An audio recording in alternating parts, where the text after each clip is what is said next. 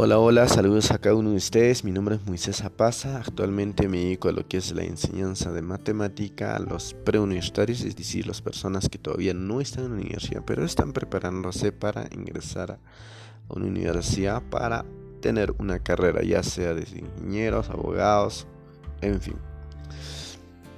¿No? Y decidí crear este podcast iniciando con una historia que la verdad me pareció súper bonito, súper genial y lo cual nos va a ayudar a ampliar un, un panorama más amplio. De hecho, esta historia lo saqué de un libro, Las 21 leyes refutables del liderazgo de John Maxwell, y es el séptimo ley, la ley del respeto. Esta ley me encantó y es irónico cómo es que se ven las personas. La gente pide respeto, sin embargo el respeto se gana como todo en la vida. ¿no? Entonces vamos a iniciar. La historia es de una esclava llamada Tutman que nace en el año 1820, o sea, siglo anterior, en el siglo pasado. Y pues a través de nuestra historia vamos a reflejar más o menos qué es la ley del respeto. ¿Ya? Entonces no era una mujer de aspecto muy impresionante, tenía poco más de metro y medio de estatura. Casi llegaba a los 40 años y su piel era oscura y curtida. No sabía leer ni escribir. Usaba ropa gruesa y desgastada. Cuando sonreía, la gente podía ver que le faltaban los dos dientes frontales superiores. Vivía sola. Había dejado a su esposo a la edad de 29 años. Se fue sin darle aviso. Un día él despertó y ella le se había ido. Después de varios años, ella le habló una vez más y a partir de allí no volvió a mencionar el nombre de él jamás. El trabajo de esta mujer era intermitente. La mayor parte del tiempo acepta, aceptaba trabajos domésticos en hoteles pequeños, limpiando pisos, arreglando las habitaciones, cocinando pero casi todas las primaveras y los otoños ella desaparecía de su trabajo, regresaba sin un céntimo y trabajaba nuevamente para reunir poco a poco el dinero que pudiese juntar. Cuando estaba presente en su empleo, trabajaba duro y parecía fuerte físicamente, pero se sabe que también tenía ataques en los que de repente se quedaba dormida a veces en medio de una conversación, ella atribuía su aflicción a un golpe en la, en la cabeza que le habían dado en una pelea durante su adolescencia. ¿Quién hubiera respetado a una mujer así? La respuesta es más de 300 esclavos que le siguieron a la libertad porque conocían y respetaban su liderazgo al igual que casi todos los abolicionistas de Nueva Inglaterra, era el año de 1857. El nombre de la mujer era Harriet Tubman.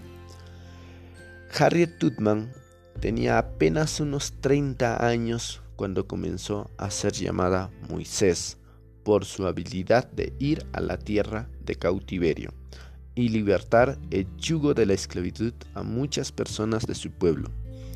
Tutman nació esclava en 1820 y creció en los sombríos de Maryland. Cuando tenía 13 años recibió un golpe en la cabeza que le causó problemas toda su vida. Estaba en una tienda y un supervisor blanco le ordenó unirse a él para golpear a un esclavo que estaba intentando escaparse. Cuando ella se negó y bloqueó el camino del supervisor, el hombre le arrojó una presa de dos libras que golpeó su cabeza. Esto casi provoca su muerte y su recuperación tomó meses. A la edad de 25 años se casó con John Tutman, un hombre negro libre.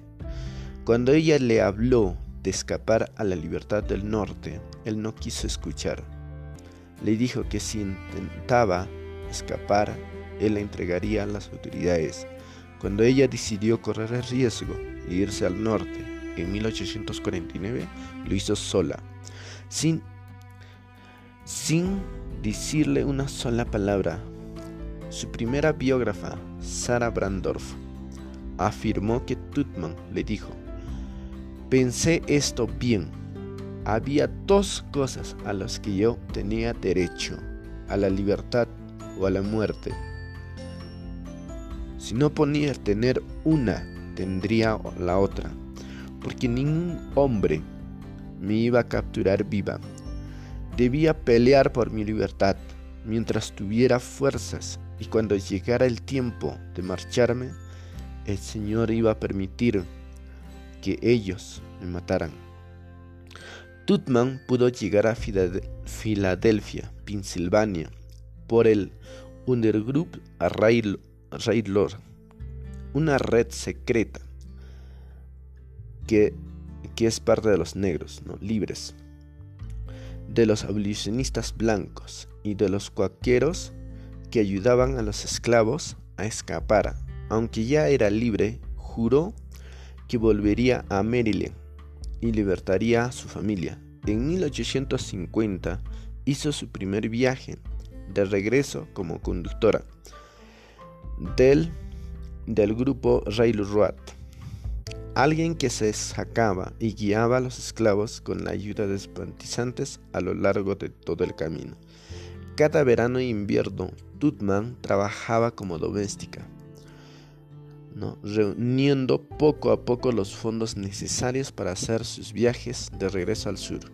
Cada primavera y otoño arriesgaba su vida yendo al sur y regresando con más gente. Era intrépida y su liderazgo era inquebrantable. Era una tarea sumamente peligrosa y cuando la gente a su cuidado flaqueaba, ella permanecía fuerte como el acero. Tutman sabía que si los esclavos que habían escapado regresaban, serían golpeados y torturados hasta que dieran información de quienes los había ayudado, de modo que nunca permitió que la gente guiaba, que guiaba se rindieran.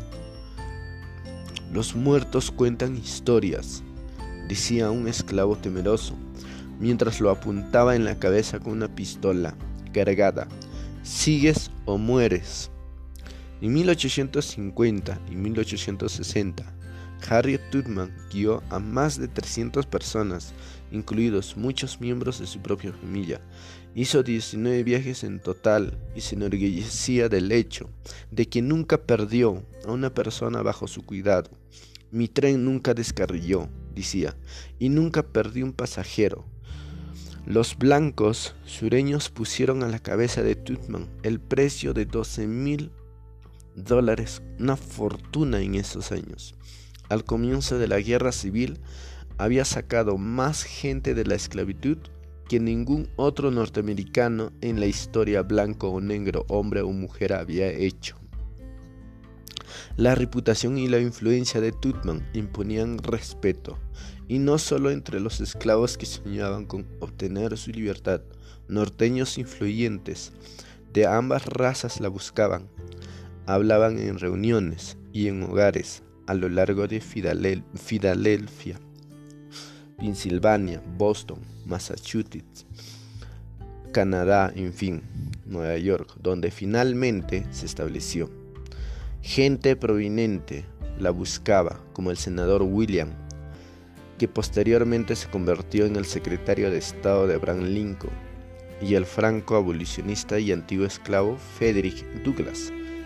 El consejo y el liderazgo de Tutman también fueron buscados por John Brown, el famoso abolicionista revolucionario. Brown siempre refería a la antigua esclava como coronel, como el general Tutman, y se han citado sus palabras cuando dijo que ella era mejor oficial que la mayoría que los que había visto y podía dirigir un ejército con el mismo éxito que había dirigido sus pequeños grupos de fugitivos. Esa es la esencia del respeto. Harriet Tutman no parecía ser candidata al liderazgo, ¿no? Pero bueno, entonces, eso es una de las historias más impresionantes que puedo rescatar de este libro. Y, tiene mucho sentido. La historia misma narra de esa esclava. ¿Cómo es que ella, con un propósito genuino de poder sacar del yugo de la esclavitud hacia la libertad a sus familiares, es lo que hizo que se ganara el respeto ella. Y lo tenía clarito. El respeto se gana no se pide. Eso es todo por el día de hoy.